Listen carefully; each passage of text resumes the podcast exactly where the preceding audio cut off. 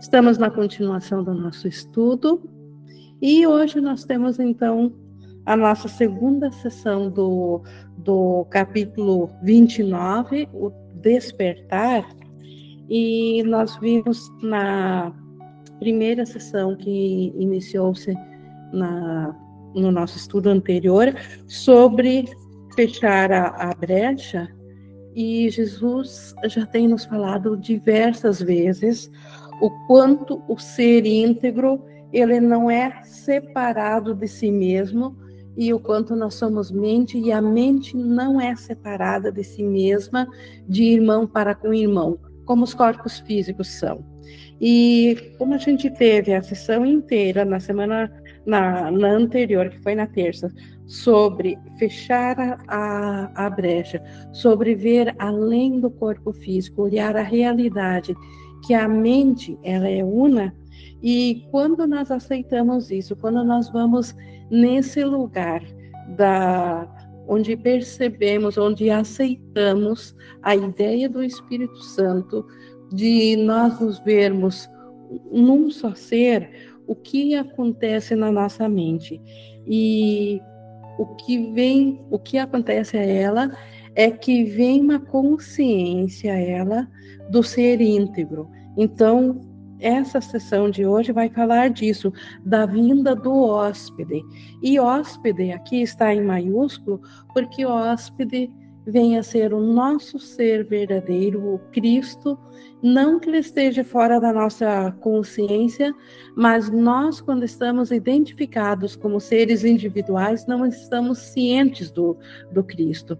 Então, o fechar da brecha possibilita que na nossa consciência passemos a vivenciar a presença do nosso ser real, do Cristo, que, que nos é trazido nos pensamentos, na memória do Espírito Santo.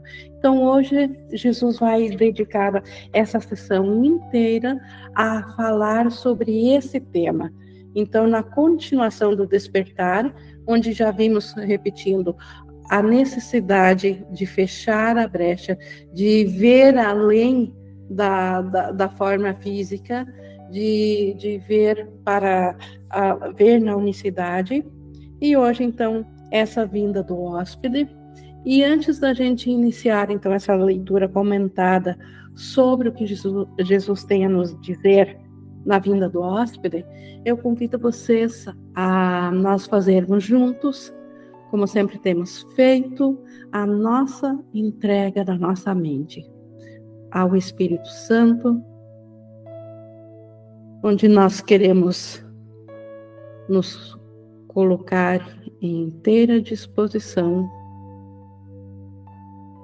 da, de uma maneira muito alerta, porém totalmente descontraídos, sem tensão, por isso podemos respirar pausadamente, nos acomodar-nos confortavelmente e agora em pensamento nós elevamos a nossa vontade de que o Espírito Santo seja o nosso professor para essa hora.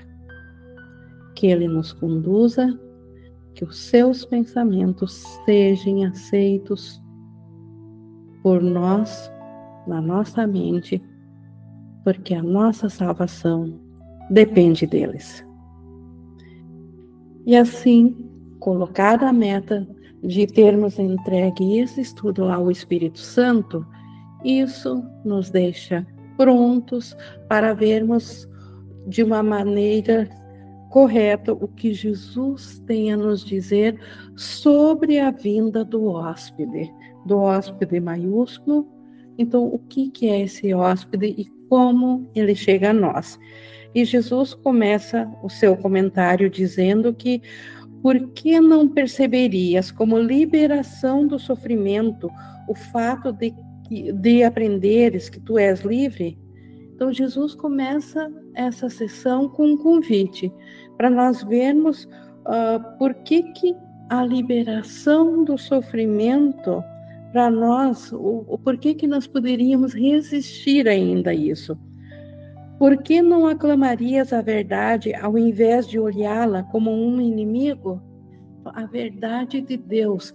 Por que, que nós ainda buscamos um ser separado? Por que, que ainda nós buscamos fugir de Deus ao invés de ver Ele como realmente uh, a nossa vontade também, como, como o nosso lar, como o nosso ser?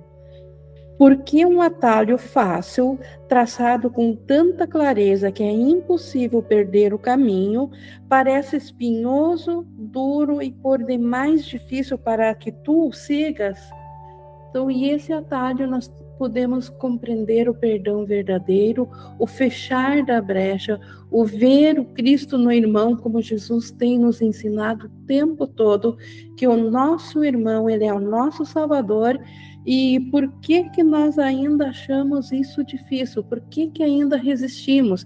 Então esse esse convite para nós olharmos para dentro de nós o que, que está nos impedindo disso, o que está tornando difícil uma coisa tão simples, que é ver o Cristo no nosso irmão. E esse, esse atalho que encurta o caminho? Por que, que isso ainda parece penoso? Por que, que ainda parece injusto ver o Cristo no irmão? Não será porque o vês como a estrada para o inferno, em vez de olhares para ele como um caminho simples, sem sacrifício e sem qualquer perda que te encontres no céu e em Deus? Então, será que não é porque na nossa mente nós não acreditamos ainda que o Cristo é o nosso Salvador, que o Cristo no irmão é o nosso Salvador? Será que nós ainda temos resistências a, a querer a Deus e achamos que Deus ele é, deve ser temido porque Deus está guardando contra nós aquilo que nós acreditamos que fizemos contra Ele? Será que nós ainda não estamos ainda estamos presos num sentimento de culpa por termos pensado separação e isso nos ter trazido uma consciência de um ser separado? Então Jesus quer que nós olhemos para isso, porque se, se Deus é o, é o nosso ser, é a fonte da alegria, é a volta da paz, por que, que ainda resistimos ainda? até que te des conta de que não desiste de nada, até que compreendas que não existe perda alguma, terás alguns arrependimentos acerca do caminho que escolheste. Então, enquanto nós ainda não estamos totalmente uh, fechados com, com a volta da cura da nossa mente, enquanto nós não estamos ainda totalmente decididos de que o céu é o que nós realmente queremos, enquanto houver ainda apegos a essa curiosidade que nos fez, que nos fez acreditar que nós nos separamos de Deus, ou enquanto nós ainda tivermos uma idolatria a um tesouro que é um tesouro falso, que não é um tesouro, mas que para nós parece ter valor, que é o mundo dual, que é o mundo físico, enquanto nós ainda acreditarmos que temos alguma coisa nesse mundo, ou que esse mundo tem alguma coisa a nos acrescentar, ou a completar a nossa alegria, ou a nos dar, nós vamos ter ainda arrependimentos por seguir por um caminho espiritual que nós sabemos que fará com que a nossa consciência transcenda isso tudo, que fará com que o mundo simplesmente deixe de parecer que ele existe. Então, enquanto nós ainda tivermos apegos ou acreditarmos que temos algum ganho no mundo ou que o mundo tenha alguma coisa a nos oferecer, enquanto houver um pequeno lampejo de alegria nas coisas do mundo, nós ainda teremos, nós também olhamos as dores do mundo e queremos escapar disso, mas não sem nenhum arrependimento, não ainda totalmente decididos. Então, isso faz com que o caminho pareça difícil. Então, o caminho de volta a Deus é muito fácil, porque o amor vem assim mesmo, mas ele só vem onde ele é uh, convidado de uma maneira íntegra, sem dúvidas alguma. Enquanto houver dúvidas na nossa mente, enquanto nós queremos a paz de Deus, a volta da consciência do Cristo, mas também ainda queremos um pouco dessa da, da experiência da individualidade ou da experiência da separação de Deus, não há como a nossa mente não estar em conflito, porque ela ainda acredita, como ele diz aqui, que deveria desistir de algo. Então, primeiro, o pensamento de que o mundo tem algo a oferecer precisa ser uh, precisa ser compreendido, precisa ser visto como de fato é. E Jesus segue dizendo aqui no 1,6: E não verás os muitos ganhos que a tua escolha te ofereceu. Então, de algum modo, nós já escolhemos pela volta do caminho à sanidade nós já escolhemos voltar a nossa consciência ao nosso ser. E isso, apesar de não ser ainda uma decisão totalmente íntegra, ela já nos deu muitos benefícios, ela já nos ofereceu muitos milagres, só que nós não podemos ver esses benefícios enquanto ainda tivermos apegos a ver a, as coisas da separação, as coisas que não são reais, enquanto nós ainda valorizarmos o nada ou o falso. Entretanto, embora tu não as vejas, esses benefícios que, que nós recebemos, esses ganhos, que ganhos em paz da mente, esses ganhos que nós já recebemos por termos nos decidido a voltar de novo a consciência ao nosso ser crístico por nós decidirmos trilhar o caminho do perdão, da unicidade com o irmão. Isso trouxe muitos ganhos de paz, muitos milagres para a nossa mente. Entretanto, embora tu não os vejas, eles estão presentes. Eles estão aí disponíveis nossa, a, ao nosso alcance. O que os causou teve efeitos e eles não podem deixar de estar presentes onde a sua causa introduziu-se. Então, o que causou esses ganhos que estão disponíveis foi a nossa aceitação da volta da verdade, o nosso desejo pela cura da mente, a nossa aceitação de ver o Cristo no irmão, de, de escutar ao Espírito Santo em lugar do ego, é, então, o Espírito Santo, essa escolha pela cura, essa escolha pela mente certa, é essa que, que causou esses efeitos, ou isso que já está nos aguardando, esses muitos ganhos que está nos aguardando. Aceitaste a causa da cura e, portanto, necessariamente estás curado aceitaste a causa da cura. A nossa mente nunca se fragmentou. Nós nunca nos separamos de Deus. Então, esta é a aceitação da expiação. Isso nós já aceitamos e por isso nós já estamos curados. E estando curado, o poder de curar também tem que ser teu.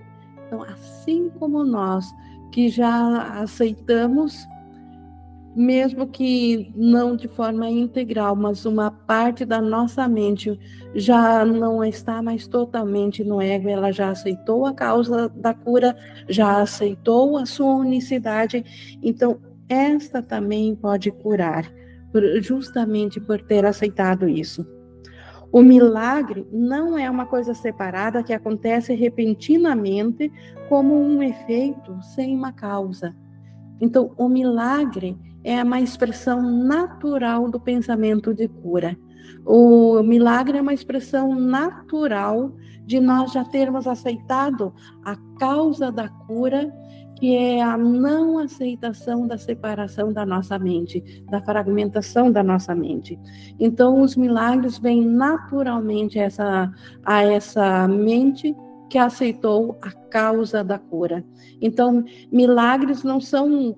Uh, mila milagrosos no sentido de virem, tipo assim, por um milagre. Não, eles vêm pela, por uma razão.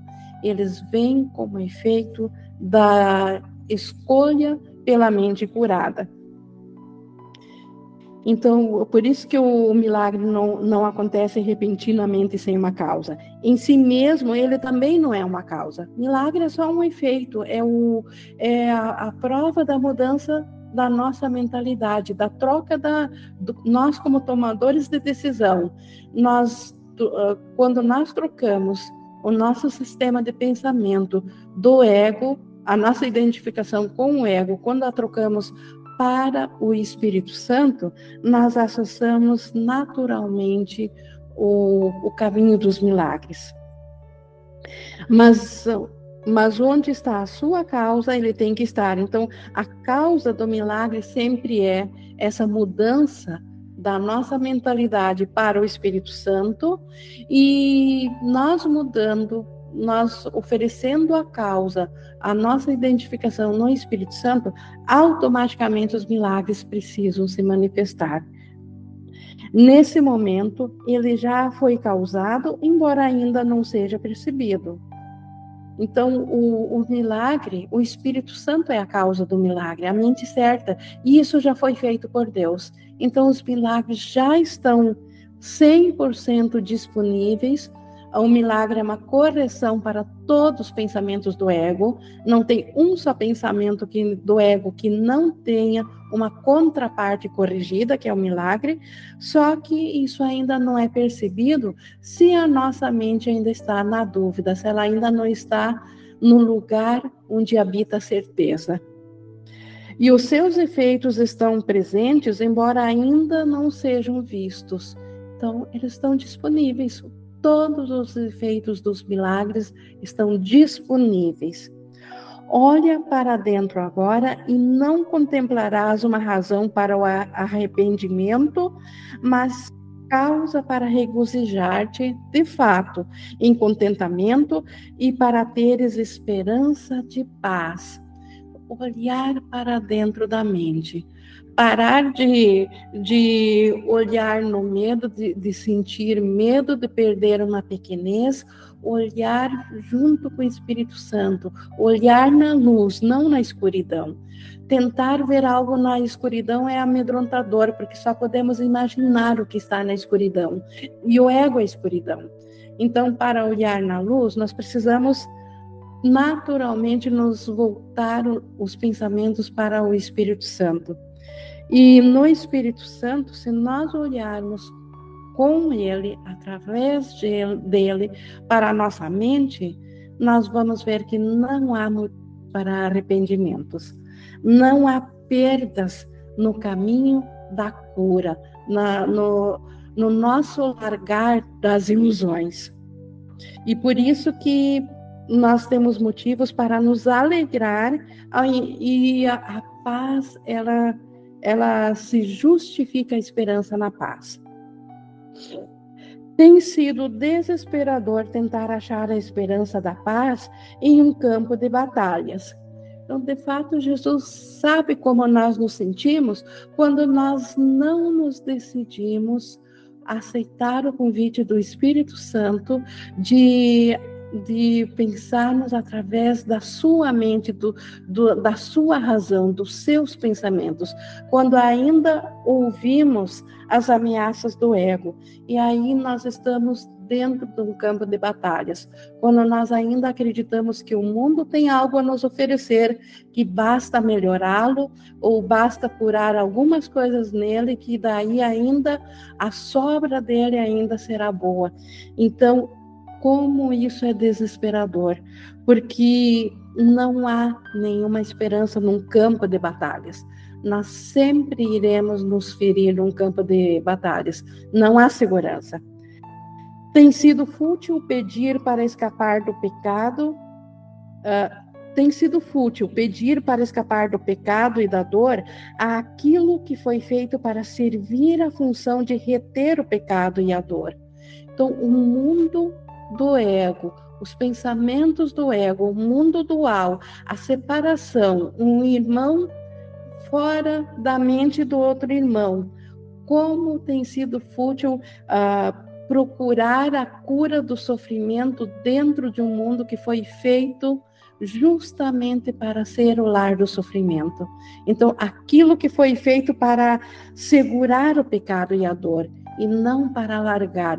O mundo foi feito para testemunhar isso, e não para largar o pecado e a dor.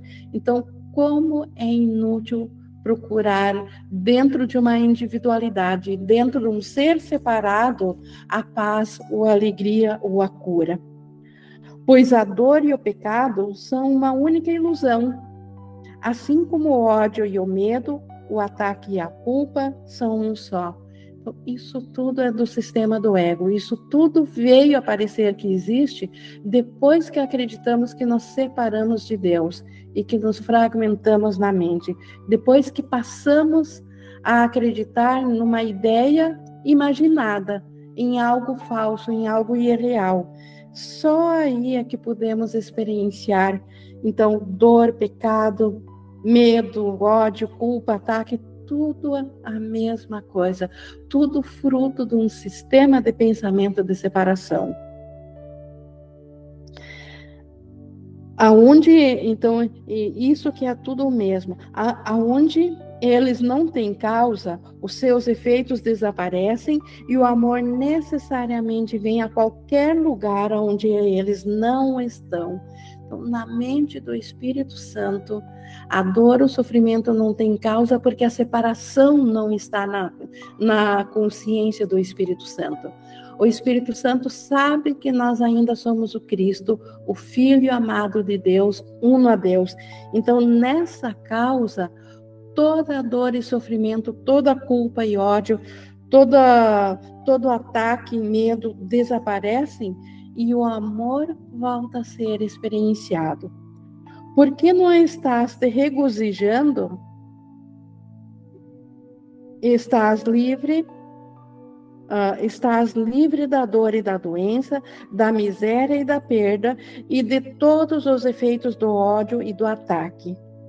A dor não mais é a tua amiga, a culpa não é mais teu Deus, e deverias dar boas-vindas aos efeitos do amor. Então, Jesus pede que nós olhemos com muita honestidade para nossos próprios sentimentos quando nós nos sentimos infelizes ou inadequados, ou mesmo aparentemente neutros ou indiferentes, estar neutro ou indiferente não é regozijar-se. Por que, que não estamos vibrando de alegria ainda se nós estamos livres da dor, da doença, da miséria, do ataque, do ódio? Então, que, que ainda falta curar?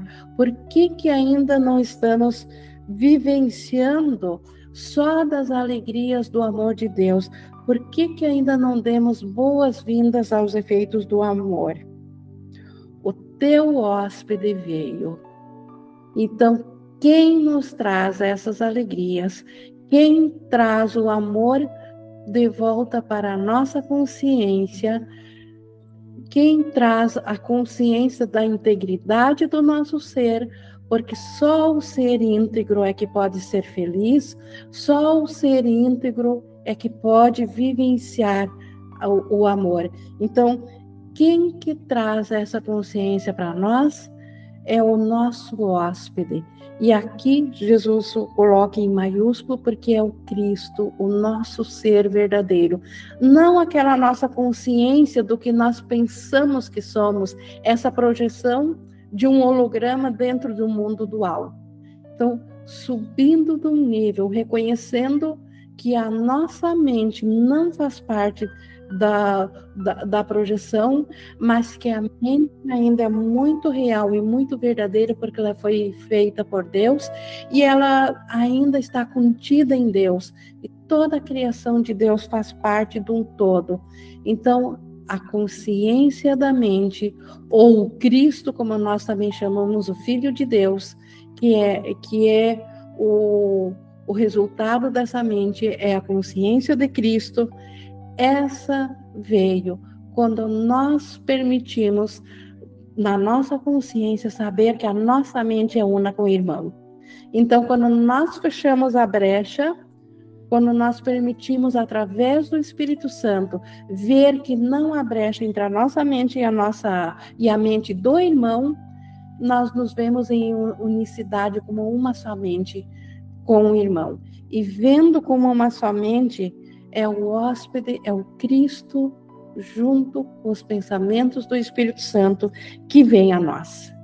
Então, esse que traz o sentimento da completeza, que causa alegria ao nosso ser, que é o Filho de Deus. Tu convidaste e ele veio. Então, quando nós paramos de decidir que a nossa mente é separada da do irmão, quando aceitamos que nós somos o mesmo ser, nós estamos convidando Cristo a vir a nós. E é assim que esse hóspede, o Cristo, vem a nós.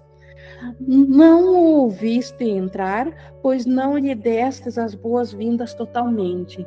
Então, nós já pedimos ao Cristo vir a nós, nós já queremos ver o nosso ser íntegro, mas por que, que nós não vemos o Cristo entrar? Porque ainda temos reservas, ainda queremos ver o irmão um pouquinho separado de nós, ainda achamos que nós somos diferentes do irmão e que existe um ganho em ser individual. No entanto, as suas dádivas vieram com ele. Então, mesmo nós ainda estando parcialmente na dúvida, não estando totalmente curados, ainda estando parcialmente na nossa mente doentes, nós então não percebemos a vinda do Cristo no irmão, mas as dádivas dele, a cura que ele nos traz na nossa mente veio a nós da, independente de nós termos visto o Cristo. Basta nós termos aceitado a unicidade que o Espírito Santo nos mostrou, que é o nosso ser, e aí as dádivas do Cristo vêm a nós. Ele as depositou aos teus pés e agora te pede que olhes para elas e as recebas como tuas. Então, as dádivas da liberação de todo medo, de toda culpa, os milagres que substituem os pensamentos doentios, que trazem a saúde à nossa mente isso o Cristo, o hóspede, trouxe consigo. E isso nós podemos experienciar através dos milagres. Então, nós não, não estamos mais presos aos ditames do ego. Não estamos mais presos a, a aquilo que a nossa crença de separação trouxe. Nós estamos libertos disso e podemos já agora aceitar as dádivas de Cristo. Ele necessita da tua ajuda para dá-las a todos os que caminham à parte, acreditando que estão separados e sozinhos. Então, as dádivas de Cristo, o Cristo é o ser unificado, elas sempre são para todos. E, e o Cristo precisa da nossa mente, nós, da nossa consciência individual, que nós a aceitemos para que todas as nossas outras partes, que são os outros seres que nós pensamos que estavam separados de nós, que eram outros seres, mas que o Espírito Santo nos ensinou que é o nosso ser, esses outros seres também, que somos nós, podem parecer estar separados e sozinhos, e eles precisam também da dádiva de Cristo para para ver que eles não são culpados de nada, que Deus não julgou, que eles também têm direito novamente às dádivas do amor, da cura, da paz. Eles estão curados quando aceitares as tuas dádivas, porque o teu hóspede dará boas-vindas a todos cujos pés tiverem tocado a terra santa na qual tu estás e onde as suas dádivas para eles foram depositadas. Então, a Terra Santa, onde nós estamos, é onde nós perdoamos um, um antigo ódio que nós mantínhamos contra o nosso irmão. Então, na nossa mente, no lugar onde um, um acordo secreto de ódio foi visto e, e permitido que o perdão desfaça isso, lá o Espírito Santo deposita as dádivas de liberação que o, que o Cristo traz, e essa liberação ela vai para o nosso completo. E o nosso ser completo é a soma de todas as consciências individuais. Então, todos são libertados através da nossa aceitação da dádiva da libertação do Espírito Santo. Então, por isso que ah, quando nós aceitamos a dádiva da cura, a dádiva do perdão, a dádiva da unicidade do Espírito Santo, todos são beneficiados nessa libertação. Ou todos são libertados, ou todos estão na, aprisionados na separação. Não tem meio termo, não tem uma, uma terra intermediária, não tem meia prisão e meia liberdade. Ou nós somos a liberdade do Cristo, ou nós somos os seres aprisionados do ego. E as dádivas de libertação basta nós aceitarmos para nós mesmos, e como o nosso irmão faz parte da nossa mente, automaticamente essa dádiva fica depositada para ele também. Se ele já está pronto para aceitá-la, isso é outra situação que não cabe a nós, a nós não cabe a nós julgar, a nós cabe aceitar. Não vês quanto podes dar agora devido a tudo que recebeste. Então nós nem temos noção de quantas dádivas nós temos para oferecer para o mundo, porque a nossa diminuta consciência não tem ideia de tudo que nós recebemos quando nós nos abrimos para a verdade, para o Espírito Santo, para a cura. Entretanto, aquele que entrou apenas espera que venhas para onde o convidaste a estar então, aquele que entrou, o hóspede, o Cristo, o, e o Cristo, ele está na mentalidade do Espírito Santo. Então, aonde nós o, o convidamos a, a estar na nossa mente, na nossa consciência santa. Não existe nenhum outro lugar onde ele possa achar o seu anfitrião, nem onde o seu anfitrião possa encontrá-lo. Então, a nossa, a parte da nossa mente que é sã, que, é, que ainda se reconhece em Deus, essa é a anfitriã do Cristo, do hóspede, é o lar do Espírito Santo. E então é lá que é essa mente certa que é o anfitrião do hóspede, que é o Cristo e em nenhum outro lugar as suas dádivas de paz e de alegria podem ser recebidas, e toda a felicidade que a sua presença traz pode ser obtida. Então, jamais a mente separada vai, ou a mente errada, a mente do ego, vai poder receber esse hóspede que só tem dádivas de libertação, dádivas de cura, dádivas da, da perfeita alegria para oferecer. Então, só a nossa mente certa este é o lugar que nós, como tomadores de decisão, precisamos nos decidir a se identificar. Ver, perceber quando estamos equivocados e a angústia, a dor, o medo, o, o senso de, de inadequação nos diz quando estamos na mente do ego. E quando estamos nessa mente, basta escolher novamente pela mente da paz, voltar para a mente certa do Espírito Santo. É lá que nós somos o anfitrião do Cristo, da consciência do, do, do Cristo, lá que ela pode voltar a, a ser perce, primeiro percebida sem dualidade, sem oposições, sem medo, para depois, numa transcendência maior ainda, ser conhecida e, o nosso, e a nossa memória do Cristo voltar de novo à nossa, à nossa consciência. Então, esse anfitrião que convida é sempre a nossa mente certa.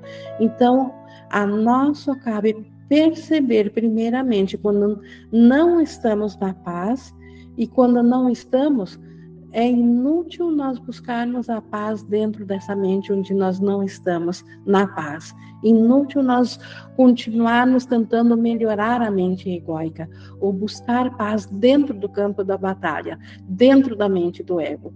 E sim, o que cabe é escolher novamente, escolher pela identificação da mente certa do Espírito Santo, porque ao escolhermos isso, automaticamente o hóspede virá à nossa consciência, porque a escolha pela mente certa é o convite para que ele entre. E assim, essa presença do Cristo, que é a razão da verdadeira felicidade, essa pode ser obtida na nossa experiência. Ah, pois elas estão onde aquele que as trouxe consigo está, para que possam ser tuas. Então, elas, a, a felicidade, a presença do Cristo está onde nós aceitamos o Cristo. O Cristo sempre traz a felicidade, a cura e a certeza de que nós ainda somos tal como Deus nos criou. Essa dádiva, ou seja, a consciência da nossa unicidade com Deus, isso o Cristo traz consigo para nós. Não podes ver o teu hóspede, mas podes ver as dádivas que ele trouxe. Então, dentro de uma mente, por mais que estejamos conscientes da mente certa, essa mente certa ainda é fragmentada, ainda não é a mente íntegra que Deus criou, porque essa mente certa é apenas a correção da mente errada, da mente equivocada. Então, essa mente, por ela ainda ser perceptiva e não conhecer, ela não pode ver o hóspede, mas ela pode ver as dádivas que ele trouxe. Então, ela pode sentir a paz do céu. Embora que ela ainda não tenha o conhecimento do Cristo, ela já vê essas dádivas. E quando olhares para elas, acreditarás que a sua presença tem que estar lá. Então, quando nós olharmos para as dádivas da paz, nós saberemos que o Cristo está lá presente, embora ainda não o vejamos, porque ainda estamos no estágio da percepção e não do conhecimento, porque o Cristo não pode ser visto, ele só pode ser conhecido, porque o Cristo é igual ao seu Criador, igual ao, a Deus, igual ao seu Pai. E Deus não pode ser visto, só pode ser conhecido. Mas no momento que nós estamos na mente do Espírito Santo, as dádivas da paz, da cura que nós presenciamos, nos dão a certeza da presença do Cristo. Pois o que és capaz de fazer agora não poderia ser feito sem a graça e o amor que a sua presença contém.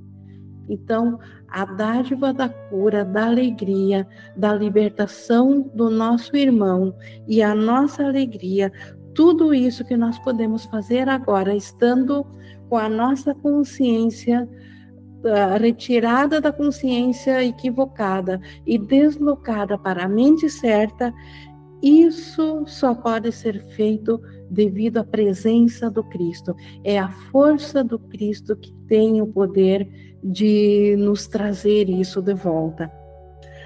Tal é a promessa do Deus vivo, que o seu filho tenha vida e tudo que vive seja parte dele e nenhuma outra coisa tenha vida.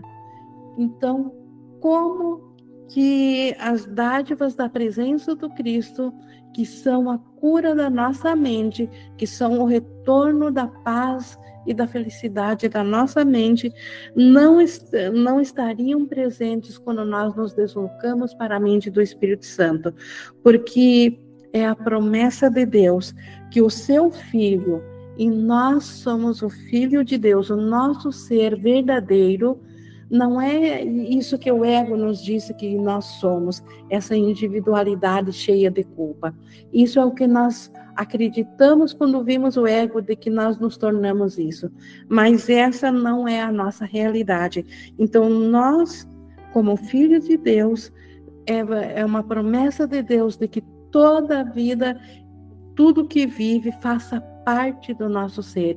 Então, o Cristo ele é integridade e nada fora disso tem a vida. aquilo a que deste vida não está vivo.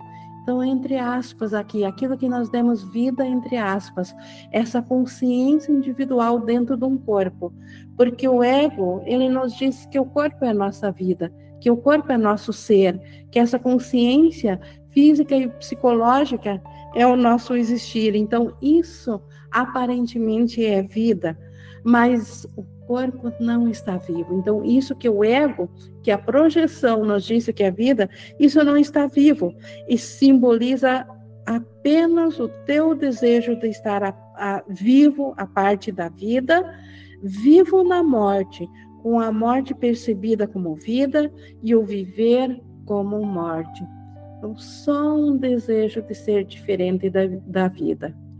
Nós já falamos muitas vezes que Deus é sinônimo de vida porque é a fonte da vida. O que é diferente de Deus, então, é morte, é ausência de vida. Então, aquilo que o ego nos fez na nossa consciência individual parecer estar vivo aqui, aquilo que acreditamos que deveria ser salvo, que é isso que parece ser vivo, na verdade nunca teve vida. Isso apenas parecia ser vivo, mas dentro de um sistema de pensamento de morte. E como ele diz, é uma morte percebida como se fosse vida.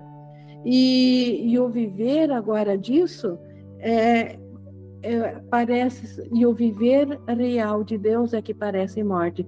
Parece que quando o corpo vai embora, quando a dádiva da individualidade do ego vai embora, que isso seja morte.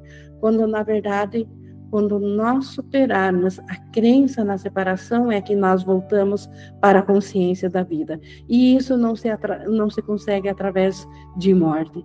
Isso se consegue transcendendo a ideia de morte dentro de, disso que primeiro pensávamos que era o nosso ser. Então, essa é a, é a, promessa de Deus, que nós nunca deixamos de ser o Cristo. Nós nunca fomos isso que pensamos que nós éramos aqui. Seguindo aqui no 6.3, aqui, então, aqui no, no, sistema de morte que o ego chama de vida, que nós chamamos aqui de, de mundo físico ou de mundo comportamental, aqui confusão decorre de confusão, pois esse mundo se baseia na confusão e nada mais existe em que possa se basear. Então, isso aqui é uma coisa sem sentido. Esse mundo não tem significado nenhum, ele não tem sentido nenhum. É apenas meros agrupamentos de coisas sem sentido. Então, é confusão sobre confusão. A sua base não muda, embora pareça, pareça estar em mudança constante. Então, nessa confusão, parece que o mundo está em constante mudança, parece que ele está em evolução, mas na verdade a base de que ele foi pensado em cima de uma crença falsa de separação de Deus, em cima do nada, isso nunca dentro do mundo é mostrado à nossa consciência. No entanto, o que é isso senão o que a confusão realmente significa? Então, confusão é que parece que haver mudanças, mas que na verdade a confusão, a base que trouxe da confusão é sempre a mesma, um equívoco de pensamento. A estabilidade para aqueles que estão confusos não tem significado e o deslocamento e a mudança vêm a ser a lei segundo a qual eles qualificam as suas vidas. Então, o, a, estabilidade, a estabilidade para aquele que escolheu se identificar com a mente, mente confusa, a estabilidade da imutabilidade da mente de Deus e do Cristo não significa nada para a mente confusa. Assim como a mente confusa não significa nada para a estabilidade, porque a estabilidade sabe que a mente confusa não existe. O corpo não muda. Ele. Deixa eu. Sua base. Só continuando aqui. Vamos, a, a sua base não muda, embora pareça estar. uh, em mudança constante no 6.5. No entanto, o que é isso, senão o que a confusão realmente significa? A estabilidade, a gente viu isso já. Para aqueles que estão confusos, não tem significado, e o deslocamento e a mudança são as leis que regem. O corpo não muda. Então, dentro da confusão do mundo aqui, aparentemente, nós vemos a cada dia uma mudança no corpo. E, na verdade, não é o corpo que muda, é a mente que muda, que percebe, que exige que o corpo tenha outra configuração. A cada segundo, a mente projeta uma outra configuração para o corpo. E aí, aparentemente, parece que é o corpo que está mudando. Mas o corpo, como a gente viu tanto na, como Jesus reforçou tantas vezes nas lições anteriores, o corpo ele não tem vontade própria, ele não, ele não tem decisão e ele não muda, ele simplesmente obedece sem questionar os ditames da mente. Então, se nós aparentemente vemos um corpo mudado a cada dia, é a nossa mente que percebe e que exige que o corpo tenha agora uma configuração diferente para parecer diferente. Então, ele representa o sonho maior de que a mudança é possível. Então, a mente quer uma prova de que a mudança é real, porque se a mudança é real, a estabilidade da imutabilidade de Deus não é verdadeira. Então, a mente separada, ela quer uma prova que valide a si mesma, que dê realidade à separação. E para isso, ela precisa uma prova de que a mudança é possível. E isso ela busca através do corpo. Então, ela projeta a cada segundo, a cada fração de segundo, a cada minuto, a cada hora, a cada dia, a cada ano, a cada tempo, ela, ela, ela projeta um mundo diferente com outra configuração para provar o tempo todo de que a mudança é possível. Mudar é atingir um estado que não é como aquele no qual te achavas antes. Então, a, a, a ideia da separação, a crença da separação, ela quer a mudança constante para nós sempre estarmos diferentes do que estávamos antes da, da mudança. Não há mudança na imortalidade e o céu não a conhece. Tudo que Deus cria é imutável igual a Deus. Então, Deus, ele se estende, mas ele nunca muda. Então, e a imortalidade também é assim, só o mortal é que é fruto de, de mudanças. No entanto, aqui na Terra, ela tem um propósito duplo, pois pode ser feita para ensinar coisas opostas. Então, a mudança não existe na realidade, porque ela não existe em Deus, não existe no céu. Mas aqui na Terra, aqui na projeção, aqui onde a nossa consciência está presa, onde a nossa consciência acha que ela se encontra, porque é isso que ela percebe, aqui a mudança é constante, só que ela pode ser vista sob dois aspectos diferentes. Então, ela pode, a, a mudança aqui, embora ela seja oposta do céu, portanto, ela é uma, um sistema irreal, ele pode ser usado para dois propósitos, porque pode ensinar duas coisas opostas e reflete um professor que está ensinando-os. Então, a mudança ela pode ser usada pelo ego para provar que a separação de Deus aconteceu, e a mudança também pode ser usada pelo Espírito Santo para nós mudarmos do ego e voltarmos a aceitar a mentalidade da cura do Espírito Santo. Então, dependendo qual professor que, que está ensinando, se é ego ou o Espírito Santo que nós estamos ouvindo, e ambos os professores, cada um fará uso diferente da mudança.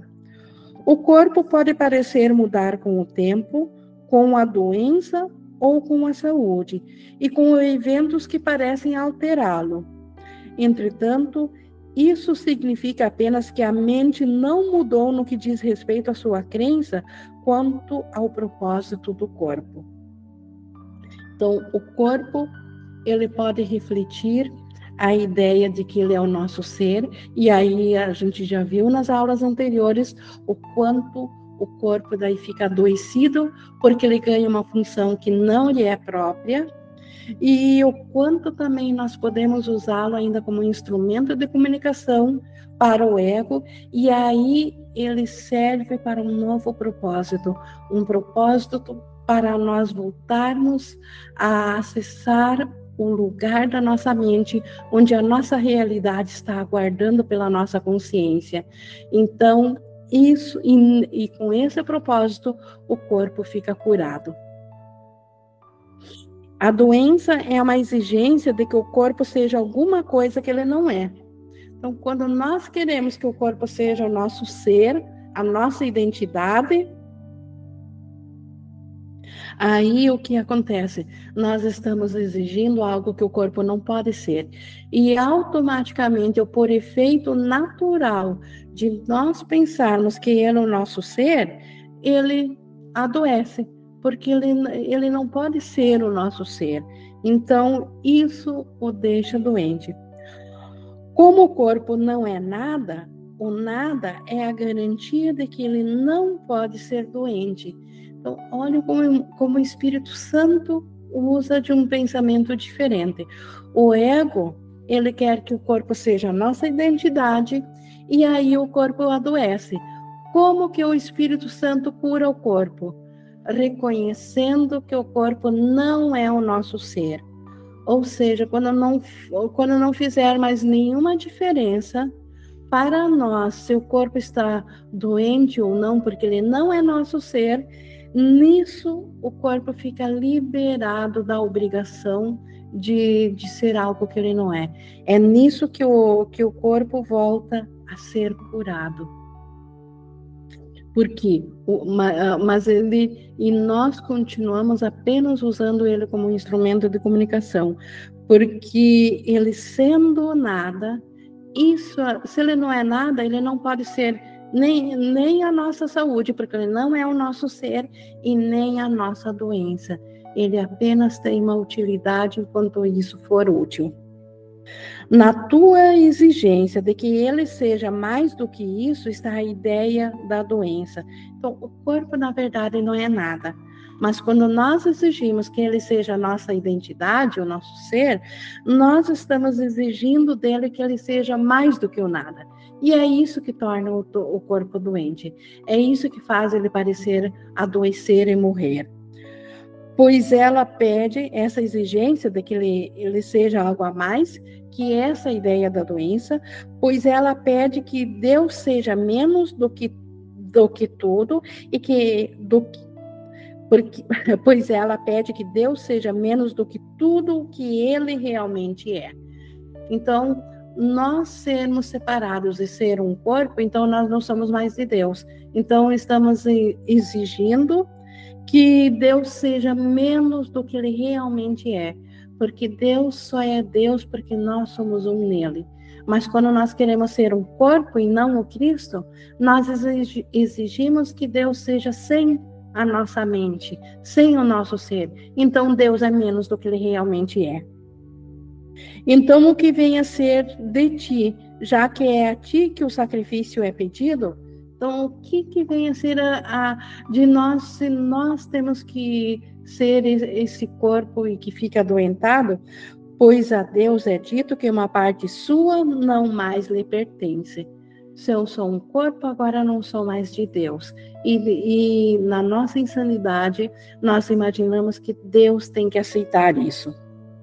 Deus tem que sacrificar o teu ser e o seu sacrifício, e no seu sacrifício tu te fazes maior e Deus é diminuído por ter perdido. Então, Deus, na, na ideia de separação, de, se nós somos um corpo, a nossa ideia de que somos isso fez com que nós acreditamos que Deus teve que concordar com isso. E agora Deus teve que sacrificar o Cristo e permitir que nós saíssemos dele, e com isso nosso ser separado se torna maior e Deus se torna menor, porque agora ele não é mais completo. E o que é retirado de Deus vem a ser o teu Deus protegendo-te protegendo de ser parte dele. Então, o que é retirado de Deus? Essa consciência separada, que agora se identifica num corpo, esse corpo agora, essa identidade separada passa a ser o nosso Deus. Esse Deus minúsculo, protegendo-te de ser parte dele, do Deus de Deus maiúsculo, do Deus íntegro. Então, essa consciência separada, identificada num ser individual, identificada fora da mente de Deus, essa passa a ser o nosso Deus, o sistema de pensamento separado. O próprio ego passa agora a ser o nosso Deus, protegendo-nos contra o Deus verdadeiro, contra a verdade. O corpo ao qual se pede que seja um Deus será atacado porque o fato de que ele não é nada não foi reconhecido. Então, quando nós colocamos uma função para o corpo que ele não tem, porque o, corpo é apenas uma mera projeção de, uma, de um pensamento. Ele não foi criado, ele foi feito, ele foi projetado. Então, se ele não é uma criação, ele não é nada. E não sendo nada, quando nós exigimos que ele seja o nosso ser, ele passa a ser o nosso Deus. E aí, quando ele passa a ser isso, nós deixamos de reconhecer o nada que ele é. E desse e Desse modo, ele parece ser algo com poder em si mesmo. Então, quando, quando nós não reconhecemos mais que o corpo não é nada, aparentemente parece que existe um poder que parece fazer parte do corpo. Parece que o corpo agora tem poder em si mesmo, dentro dele. Sendo alguma coisa, ele pode ser percebido e imaginado como algo que sente e age e te mantém em suas garras como um prisioneiro para ele mesmo. Então, agora nós aparentemente sentimos como se o corpo sentisse dor, ou o corpo pudesse amar, o corpo pudesse ver, o corpo tivesse apetites.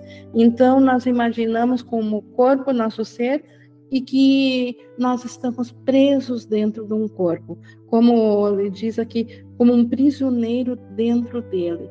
E, e aí nós tememos perder essa, é, esse nosso lugar dentro de um ser quando o corpo deixa de, de, de funcionar, quando o corpo não mais nos serve para nós podermos agir e sentir dentro dele, que é o que o mundo chama de, de morte, ou mesmo doenças que limitam as funções do corpo. E ele pode falhar em ser aquilo que exigiste que ele fosse. Então, quando nós pensamos equivocadamente que o corpo tem poder, ele naturalmente ele irá falhar e ele vai adoecer, porque ele não tem isso. E é por isso que ele falha, então. E tu o odiarás pela sua pequenez, sem ter em mente que o fracasso não está no que ele não é, mas no que deveria ser. Mas não é não é mais do que deveria ser, mas só no teu fracasso em perceber que ele não é nada.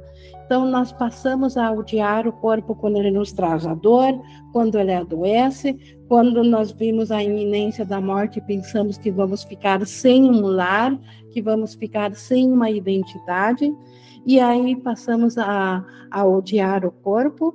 E nesse ódio, nós não percebemos que, na verdade, não é o corpo que nós odiamos, porque o corpo não é nada, mas nós odiamos o fato do corpo não ser o nosso ser, o fato de que o corpo não pode servir isso a isso que nós exigimos que ele fosse, que ele fosse a nossa identidade. É isso que nós odiamos. No entanto, o fato do corpo não ser nada é a tua salvação na qual queres, da qual queres fugir. Então, na, na verdade, nós odiamos o corpo não porque ele adoece, mas porque o corpo ele não é o nosso ser, porque ele ainda é o nada. Então, e ele adoece porque ele é nada. E nós odiamos ele porque ele é nada, então, na verdade, não odiamos ele pela pequenez, mas pelo fato de, dele ser nada, e no entanto, é o fato do corpo ser nada é que é a nossa salvação graças ao corpo não poder ser a nossa identidade, é que nós podemos voltar à nossa consciência, à mente crística, à mente certa, à mente do Espírito Santo. É assim que nós vamos voltar a nos identificar com Cristo e voltar a saber da, no, da nossa vida que continua no céu sem nenhuma interrupção devido à nossa imaginação de separação de Deus. Então, graças ao corpo não ser nada, nós não somos prisioneiros dele. Embora nós odiemos ao corpo por ele justamente por ele não ser nada, porque é o fato dele não ser nada que não atende a ele a ser a nossa identidade. E aí ele adoece, ele muda, ele parece morrer. E no entanto, isso que na consciência individual nós odiamos nele, esse é o maior valor do corpo, ele não ser nada. A, a salvação da nossa mente, da nossa consciência, depende disso. Sendo considerado como alguma coisa, pede-se ao corpo que seja inimigo de Deus, substituindo o que ele é por pequenez, limitação e desespero. Então, achando que o corpo é uma coisa, que ele é o nosso ser, então se nós temos esse esse ser que é um corpo, então nós arrancamos ele de Deus. Então, então, então agora o corpo é o inimigo de Deus. Então, ele substitui o que Deus é, que é a integridade, a não separação. Isso é substituído por pequenez, limitação e desespero. É a perda de Deus que tu celebras quando contemplas o corpo como uma coisa que amas ou quando olhas para ele como algo que odeias. Então, não importa se é amor especial ou se é ódio que temos pelo corpo. Quando acreditamos que o corpo é a nossa identidade, que ele é o nosso ser, nós simplesmente estamos perdendo a consciência de Deus nós escolhemos sempre que nós identificamos no corpo, seja através de amá-lo como nosso ser, ou de, de odiá-lo por acharmos que ele está nos limitando e que nós queremos mais do que isso que ele nos possibilita, não importa. Ainda nós perdemos a consciência de que nós somos o Cristo, o Filho de Deus. Uh, então, é essa perda, por isso que ele diz que é a perda de Deus que tu celebras quando contemplas o corpo. Não, não importa se é através de amor ou de ódio.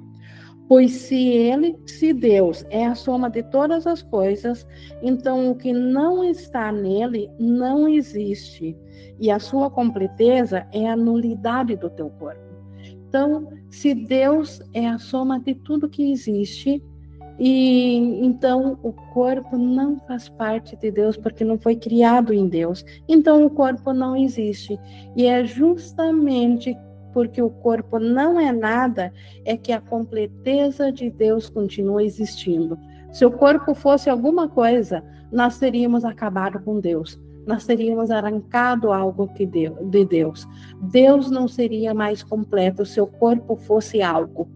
Mas graças ao corpo não ser nada além de uma de um pensamento equivocado, então isso assegura a completeza de Deus. E isso assegura que nós podemos voltar à nossa consciência de novo, a, ao nosso ser em Deus.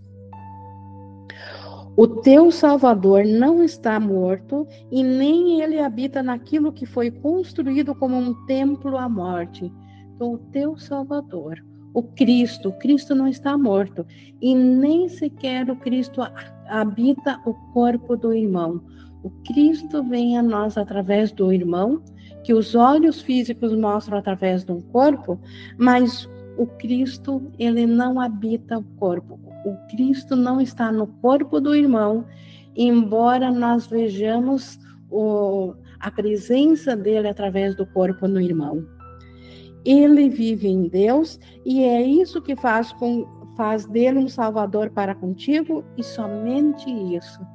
Então, aquilo que nós achávamos que estava separado, um irmão separado de nós, na, na verdade ainda é o Cristo que habita em Deus. E é isso que faz com que ele seja o nosso Salvador. O nosso irmão é o nosso Salvador porque o ser verdadeiro dele ainda o Cristo e o Cristo que habita em Deus. A nulidade do corpo do teu, do teu Salvador libera o teu da doença e da morte. Então, ver o irmão e saber que ele não é o corpo e que ele é o Cristo, que ele é um pensamento pensado por Deus e não aquilo que, que os nossos olhos enganosamente querem testemunhar. Então, ver com a mente do Espírito Santo, ter a visão de Cristo, mostra que o irmão transcende isso que parece ser um corpo. O corpo nunca foi o ser, o Cristo. E, e portanto, o corpo do irmão também é nulo. O corpo do irmão, o irmão não sofre pelo que aparentemente acontece ao seu corpo, porque ele não é um corpo. O, o irmão ainda é um Cristo, portanto, o irmão nunca nasceu num corpo, nunca viveu e sofreu dentro de um corpo e nunca morreu dentro de um corpo. Ele é tão eterno e imutável como Deus o criou. É apenas a nossa ideia de separação que fez com que parecesse que ele estivesse num corpo. E assim, vendo aquilo que nossos olhos ainda testemunham que é um corpo e sabendo da nulidade do corpo, do irmão, nós sabemos, saberemos também da nulidade do nosso corpo. E assim nós estamos liber, libera, libertados da crença do corpo e da crença do, da separação, da crença de sofrimento, da, da, da crença do ódio e de tudo que nos afasta do nosso ser. Então, a nulidade do corpo do teu Salvador libera o teu da doença e da morte, pois o que é teu não pode ser mais nem menos do que é o seu. Então, se nós somos ainda um só ser, um só Cristo, o que o irmão é, nós também somos, nem mais nem menos.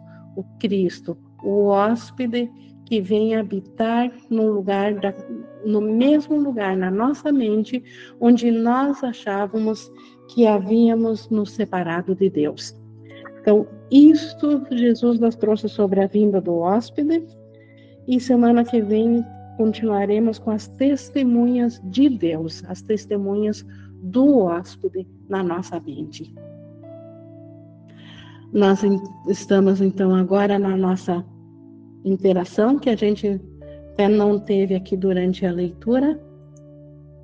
Gostaria de, de ver se alguém gostaria de, de fazer uso, então, agora da nossa interação da palavra.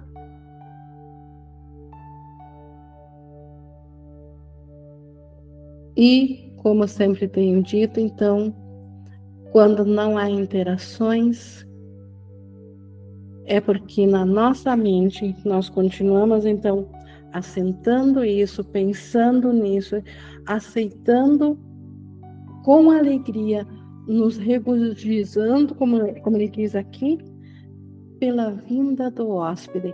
Então, que isso continue presente na nossa mente, porque a nossa alegria depende desse estado de espírito, dessa escolha que nós podemos conscientemente fazer pela mente do Espírito Santo e basta fazer essa escolha que o amor venha a si.